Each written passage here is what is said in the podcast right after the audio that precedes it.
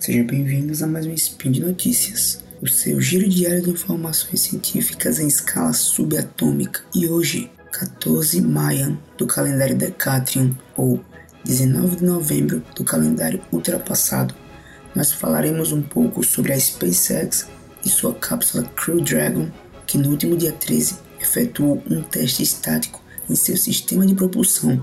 Falaremos também sobre a missão Hayabusa 2, que começou sua viagem de retorno à Terra, trazendo a amostra do asteroide Ryugu. Speed Notícias.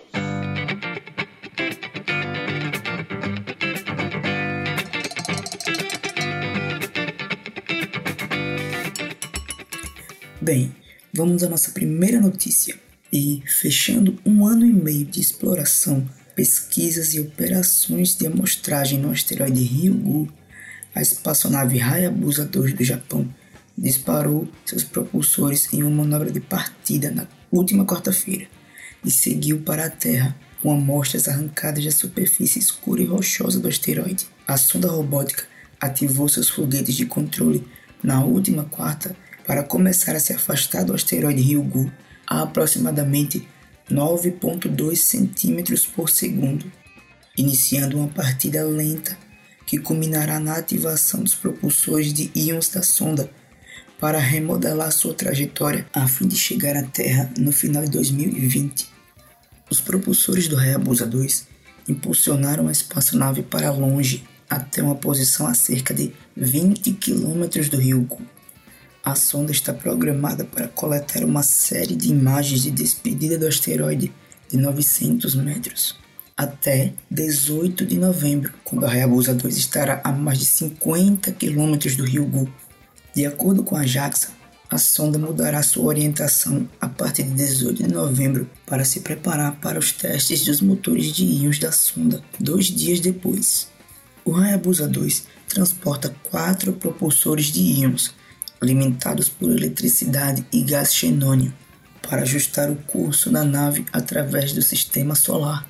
Os motores a plasma produzem baixo impulso, mas podem funcionar por meses, criando um sistema de propulsão com baixo consumo de combustível em missões espaciais. Após verificar o desempenho dos motores de íons, a equipe de terra do Hayabusa 2 enviará comandos para iniciar a fase de retorno da missão após 3 de dezembro iniciando um ano de trânsito de volta para a Terra.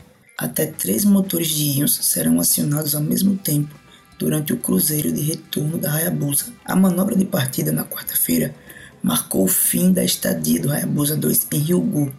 Durante seu tempo no asteroide, a sonda Hayabusa 2 realizou dois pousos para coletar amostras para o retorno à Terra e entregou uma série de robôs móveis para explorar a superfície do asteroide.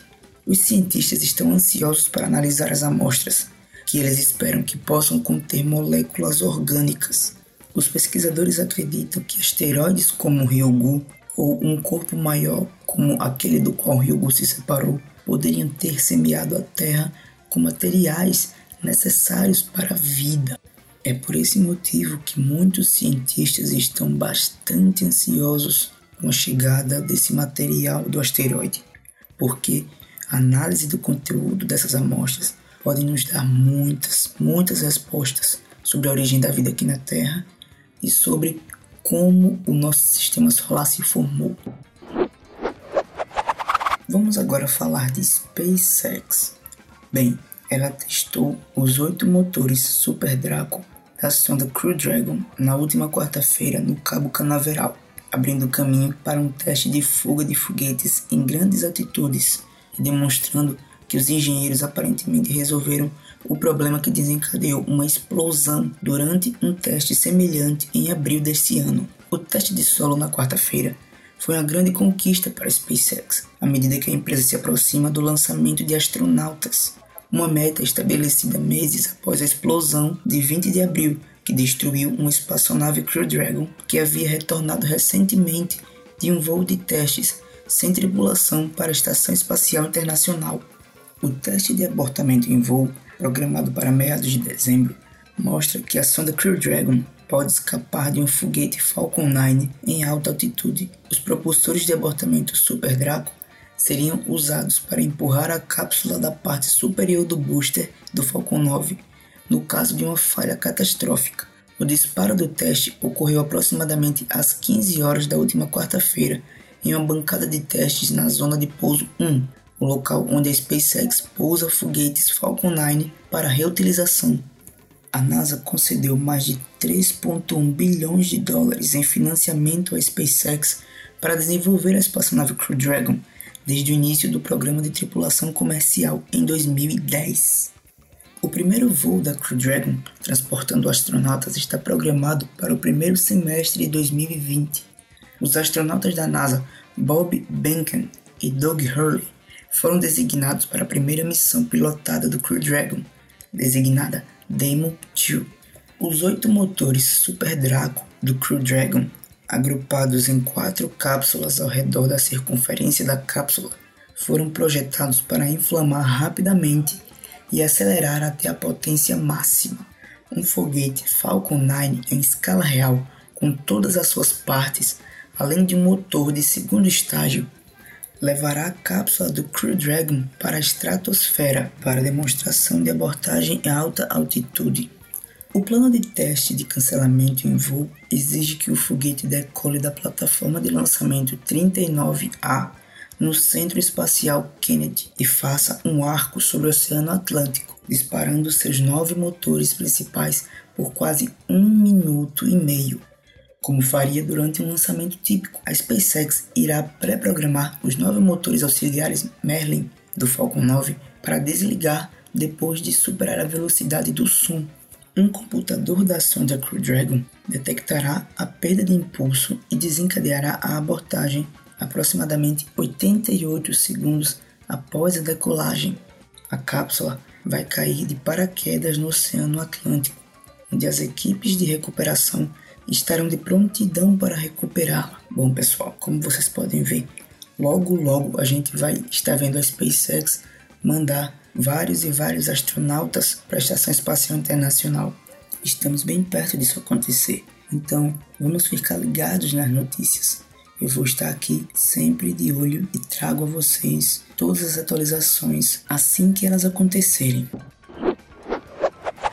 Pessoal, eu queria falar para vocês uma dica muito show de bola. É a Promobit. Cara, eles são incríveis uma super comunidade de pessoas que compartilha todas as melhores ofertas da internet. Dá para acreditar?